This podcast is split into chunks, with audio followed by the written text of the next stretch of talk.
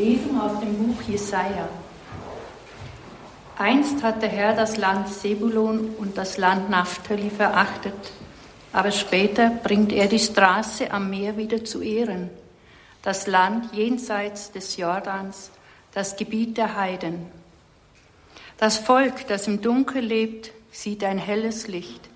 Über denen, die im Land der Finsternis wohnen, strahlt ein Licht auf. Du erregst lauten Jubel und schenkst große Freude. Man freut sich in deiner Nähe, wie man sich freut bei der Ernte, wie man jubelt, wenn Beute verteilt wird. Denn wie am Tag vom Midian zerbrichst du das drückende Joch, das Tragholz auf unserer Schulter und den Stock des Treibers. Wort des lebendigen Gottes. Der Herr sei mit euch. Und mit deinem Geiste aus dem heiligen Evangelium nach Matthäus. Als Jesus hörte, dass man Johannes ins Gefängnis geworfen hatte, zog er sich nach Galiläa zurück. Er verließ Nazareth, um in Kapharnaum zu wohnen, das am See liegt, im Gebiet von Sebulon und Naphtali. Denn es sollte sich erfüllen, was von dem Propheten Jesaja gesagt worden ist. Das Land Sebulon und das Land Naphtali, die Straße im Meer, das Gebiet jenseits des Jordan, das heidnische Galiläa, das Volk, das im Dunkel lebte, hat ein helles Licht gesehen. Denen, die im Schattenreich des Todes wohnten, ist ein Licht erschienen. Von da an begann Jesus zu verkünden, kehrt um, denn das Himmelreich ist nahe. Als Jesus am See von Galiläa entlang ging, sah er zwei Brüder, Simon genannt Petrus und seinen Bruder Andreas. Sie warfen gerade ihr Netz in den See, denn sie waren Fischer. Da sagte er zu ihnen, kommt her, folgt mir nach, ich werde euch zu Menschenfischern machen. Sofort ließen sie ihre Netze liegen und folgten ihm. Als er weiterging, sah er zwei andere Brüder, Jakobus, den Sohn des Zebedäus, und seinen Bruder Johannes. Sie waren mit ihrem Vater Zebedäus im Boot und richteten ihre Netze her. Er rief sie und sogleich verließen sie das Boot und ihren Vater und folgten Jesus. Er zog in ganz Galiläa umher, lehrte in den Synagogen verkündete das Evangelium vom Reich und teilte im Volk alle Krankheiten und Leiden. Evangelium unseres Herrn Jesus Christus. Los sei dir, Christus. Liebe Brüder und Schwestern im Herrn, es war mir wichtig, im Hinblick auch auf die heutige Votivmesse dieses Evangelium auszusuchen, das von der üblichen Leseordnung abweicht denn wir haben damit dieses neue Jahr begonnen. Und ich wollte nochmals so dieses erste Wort des Herrn, das auch ganz konkret wird im Evangelium des heutigen Tages, meditieren und bedenken. Es heißt, kehrt um. Das haben wir schon im Advent von Johannes dem Täufer aus dessen Mund vernommen. Umkehr, das schmeckt uns irgendwie nicht, wenn wir das hören. Pass auf, der will dich bekehren, sagt man. Es ist irgendwie negativ besetzt. Denn es heißt ja, dass wir verkehrt aufgestellt sind, verkehrt unterwegs sind. Und wer will das schon gern hören, dass er irgendwie in die verkehrte Richtung rennt? Wörtlich heißt dieses übersetzt umdenken. Und damit hat es schon eher einen Klang in unserem Herzen, eine Erfahrungsbasis in unserem Leben, umdenken. Denn das müssen wir beruflich und privat immer wieder, besonders in der heutigen schnelllebigen Mediengesellschaft. Kaum, dass man es mal gelernt hat, nur um ein Beispiel zu nennen, den Videorekorder richtig zu programmieren. Ich würde mich als technisches nicht unbedingt unbegabt bezeichnen. Da ist dann schon wieder was ganz was Neues. Das sind dann DVDs und muss man wieder ein neues Gerät sich einlernen. Und so dürfte es wohl auch kaum so sein, dass jemand, der einmal am Anfang einen Beruf in jungen Jahren gelernt hat, den auch später noch ausüben wird. Die Wahrscheinlichkeit, dass man umlernen muss, ist sehr groß. Also wir sind immer wieder herausgefordert, Dinge neu zu bedenken, neu zu lernen, umzudenken, wie es eben hier im Evangelium heißt. Und das gilt natürlich auch in geistlicher Hinsicht. Wir meinen vieles zu kennen und müssen es doch immer wieder neu bedenken. Bei Rick Joyner habe ich die Sätze gefunden, wenn du belehrbar bleibst, wirst du eine Weisheit besitzen, die weit über das Maß deiner Jahre hinausreicht, wie alt du auch sein magst. Denk daran, dass es in der Hauptsache gar nicht darum geht, dass du ein Lehrer bist, sondern dass du selbst immer ein Lernender bist. Die wichtigste Lektion, die du denen, die nach dir kommen, zu vermitteln hast, besteht darin, dass sie es lernen, Lernende zu sein. Genau das heißt es, Jünger zu sein. Wir bleiben immer Lernende. Jedem, dem du begegnest, wird dich lehren, wie du mehr lernen kannst und umgekehrt wird es genauso sein. Das ist natürlich anstrengend. Es wäre schöner, wenn wir etwas als dauernden Besitz hätten. Auf der anderen Seite macht es das Leben irgendwie spannungsvoll und schön, abwechslungsreich. Es geht in eine immer neue Tiefe hinein. Habe das selber auch erlebt. Es werden es ja doch bald 25 Jahre, dass ich Priester bin. Und es gibt hier keinen Stillstand. Immer wieder neue Erfahrungen, auch neue Tiefen, sowohl im Guten wie im Schlechten, die man auszuloten hat. Und ich bin erstaunt, wie schnell wir das immer wieder vergessen, diese Bereitschaft, auf dem Weg zu sein, umzudenken, neu zu denken, besser zu denken. Wahrscheinlich hängt das mit unserer erbsündlichen Gebrochenheit zusammen, dass wir immer unser eigener Herr sein wollen, die eigenen Vorstellungen vorziehen. Das Evangelium gibt uns Beispiele, wie dieses Umdenken zu vollziehen ist, Andersdenken, von Gott her die Dinge sehen. Es heißt dir, dass man Johannes ins Gefängnis geworfen hatte.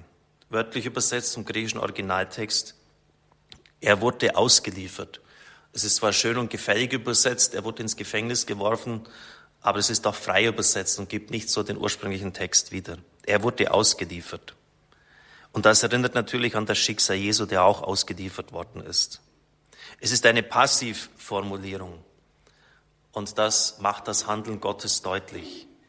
Das heißt, hinter dem brutalen Vorgehen von Herodes steht die Zulassung Gottes. Es schwingt sein Wille mit. Und wir wissen ja auch, dass es der Hohe Rat waren, Pilatus, Judas, jeder, der auf seine Weise zur Auslieferung des Herrn beigetragen hat. Und trotzdem heißt es im Hebräerbrief, es war Gottes gnädiger Wille, ihn hinzugeben. Hier geht es um Durchblick. Es geht darum, seine Handschrift zu erkennen, auch im eigenen Leben, in allen Situationen der Auslieferung. Wir sind oft ausgeliefert an Umstände, Situationen, die wir nicht ändern können. Am eigenen Charakter, am Arbeitsplatz, mit Menschen, mit denen wir zu tun haben und dort vielleicht auch versuchen, es nicht nur gegen das Ungute und das Böse Sturm zu laufen, aufzubegehren, auch zu erkennen, ja, wo ist die Handschrift Gottes hier sichtbar? Ich denke etwa an das, was Bischof Andrew uns erzählt hat. Durch die Flutkatastrophe ist in viele Gebiete gekommen, die er sonst nie betreten hätte können. Sogar Talibanland, wo sich nicht einmal Angehörige der Armee hineinwagen. Und er hat gesagt, nie zuvor hat er eine solche Möglichkeit der Evangelisation gehabt wie jetzt. Und die Menschen haben vom Christentum den besten Eindruck bekommen. Ich bin sicher, dass sie nicht so leicht Opfer radikal islamischer Prediger mehr werden, nachdem sie erlebt haben, dass ihnen außer den Christen niemand geholfen hat. Ich möchte jetzt natürlich nicht sagen, dass Gott diese, das wäre natürlich völlig verkehrt, Flutkatastrophe zugelassen hat, damit der Bischof hier das Christentum nicht verkünden kann, kann ja eh keinen zur Taufe bringen. Das ist ja strengstens verboten in einer islamischen Gesellschaft. Aber zumindest Christus sichtbar zu machen, dem barmherzigen Herrn zu zeigen. Das möchte ich nicht behaupten, aber dass Gott durch solche dramatischen Situationen hindurch handeln kann, das soll behauptet werden. Ähnlich wäre es bei Johannes dem Täufer und Christus getan hat. Und das erfordert schon auch ein gewisses Umdenken und ein Versuchen, ja, die Situation mal von einem ganz anderen Blickwinkel her zu sehen. Warum Gott bestimmte Situationen der Auslieferung in meinem Leben zulässt. Sicher nicht, um uns zu quälen, sondern letztlich um Heil zu bewirken, auch wenn es dann oft schwer ist. Ein weiteres Beispiel. Es ist die Rede vom heidnischen Galiläa, wörtlich, über dem ein helles Licht aufgeht. Galiläa, das kommt vom hebräischen Galil Hagoyim und heißt Gau der Heiden. Liebe Brüder und Schwestern im Herrn, da merken Sie wieder, wie verhängnisvoll es ist, wenn wir meinen, das Wort Gottes schon zu kennen. Denn eigentlich hätten Sie hängen bleiben müssen an dieser Stelle, wenn es heißt heidnisches Galiläa. Das ist israelitisches Stammland. Sebulon und Naphtali sind Söhne von Jakob. Wie kann es sein, dass dieses Land heidnisch genannt wird? Um Ihnen vielleicht einen drastischen Vergleich zu geben, man könnte, das wäre das gleiche, wenn man sagen würde, dass christliche Pakistan oder wenn man sagen würde, das muslimische Deutschland, also das passt eigentlich gar nicht zusammen, dass man dieses Galiläa heidnisch nennt. Was ist da passiert in diesem Gau der Heiden? Tiglat-Pileser, der assyrische Großkönig, hat es barbarisch im 8. Jahrhundert erobert. Er hat den Leuten die Sehnen an Händen und Füßen aufgeschnitten, sodass sie auf dem Feld lagen und sich nicht mehr bewegen konnten und wirklich wie Tiere verendeten. Also da, da ist richtig äh, militärisch brutal zur Sache gegangen. Samaria wurde drei Jahre belagert, dann die ganze Bevölkerung deportiert. Und der assyrische Großkönig hat dann heidnische Stämme und Bevölkerungen angesiedelt.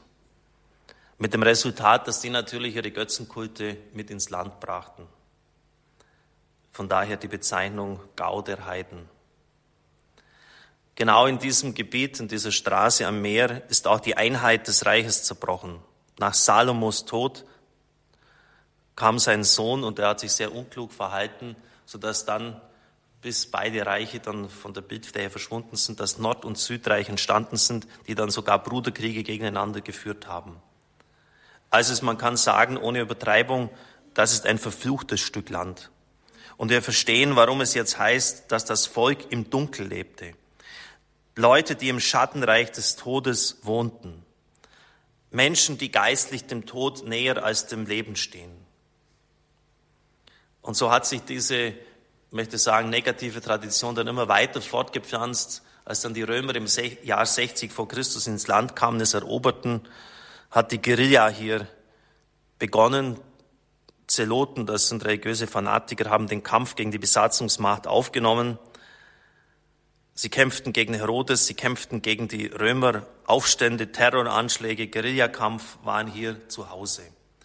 Und es ist ja auch nicht ums, das kommt ja nicht von ungefähr, dass dann 30 Jahre nach dem Tod des Herrn der erste jüdische Krieg entstand, 60 Jahre der zweite jüdische Krieg, wo dann die Römer so äh, aufgeräumt haben, dass sie sogar den Tempel völlig eingeäschert haben und ein heidnisches ja, Heiligtum, einen heidnischen Tempel errichtet haben. Ganz, die Juden wurden in die ganze Welt zerstreut, 70 nach Christus.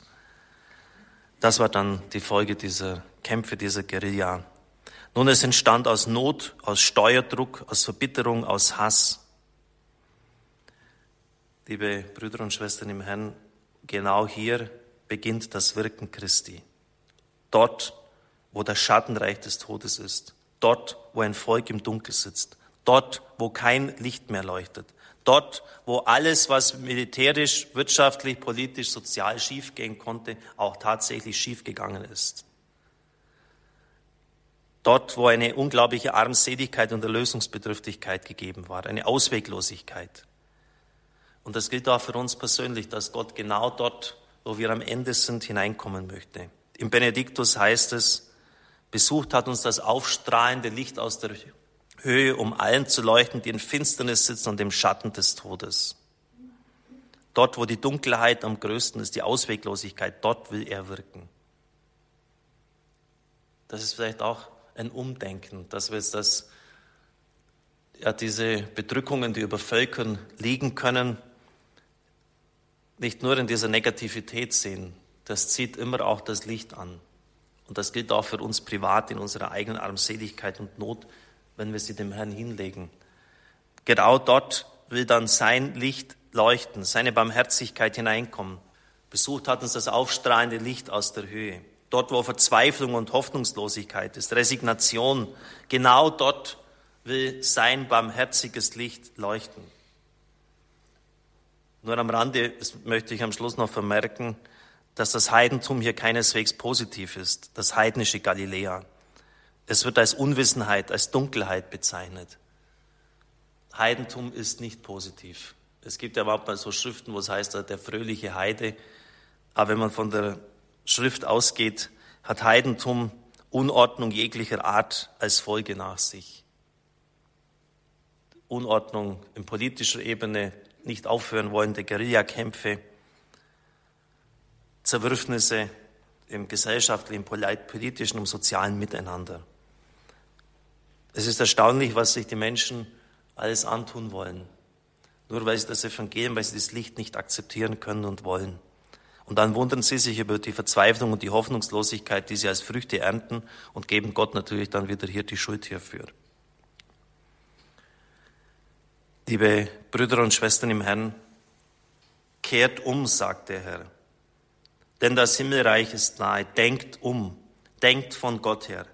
Erkennt in Mannsituationen der Auslieferung auch die Handschrift Gottes. Erkennt auch in diesem heidnischen Galiläa die Chance, das Licht, das Gott geben möchte.